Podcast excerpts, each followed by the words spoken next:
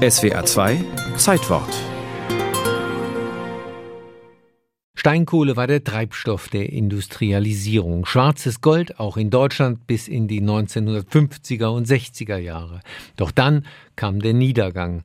Die ausländische Konkurrenz lieferte billiger. Mit Subventionen, finanziert durch eine Abgabe auf den Strom, versuchte die Bundesregierung, ihn aufzuhalten. Doch am 11. Oktober 1994 entschied das Bundesverfassungsgericht, dass dieser Kohlepfennig verfassungswidrig war.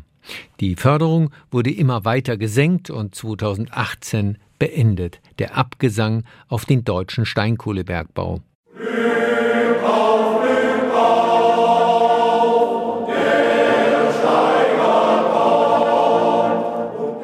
Zehn Milliarden Tonnen Steinkohle haben Bergleute im Lauf der Jahrhunderte alleine im Ruhrgebiet aus der Erde gekratzt. Mit dem, was Deutschland an der schwarzen Kohle verbrannt hat, könnte man den Starnberger See locker drei bis viermal füllen. Die Steinkohle war die Nahrung für die Dampfmaschinen während der Industrialisierung und der Kriegswirtschaft in den beiden Weltkriegen. Ein Beitrag zu Beschäftigung und Wohlstand, aber es gibt auch die Schattenseite. Rund 10.000 Menschen sind in den Bergwerken in Deutschland ums Leben gekommen. Doch das ist nur der unmittelbare Tribut, den die Steinkohle gefordert hat. Kohle enthält zum Beispiel Quecksilber, eines der giftigsten Schwermetalle. Das sind zwar nur 0,3 Gramm pro Tonne, aber im Laufe der Zeit sind so 3000 Tonnen pures Quecksilber zusammengekommen. Der Großteil ist bei der Verbrennung in die Luft freigesetzt worden. Auch der größte Teil des Klimawandels geht auf das Konto der Kohle. Um ein Grad sind die Durchschnittstemperaturen der Welt im Wesentlichen durch Steinkohleverbrennung gestiegen.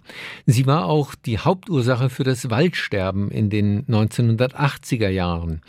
Vor der Rauchgasreinigung wurden aus den Schloten der Kraftwerke jährlich Schwefeldioxid und Stickoxide ausgestoßen, die zu mehr als 110.000 Tonnen Säure wurden, zu dem, was den sauren Regen ausmachte.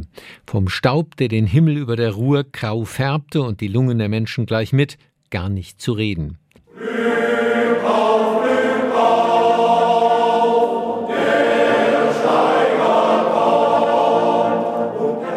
Dennoch, jahrzehntelang hat die Bundesregierung mit Rücksicht auf die Arbeitsplätze Geld in die Fortführung des Steinkohlebergbaus gesteckt.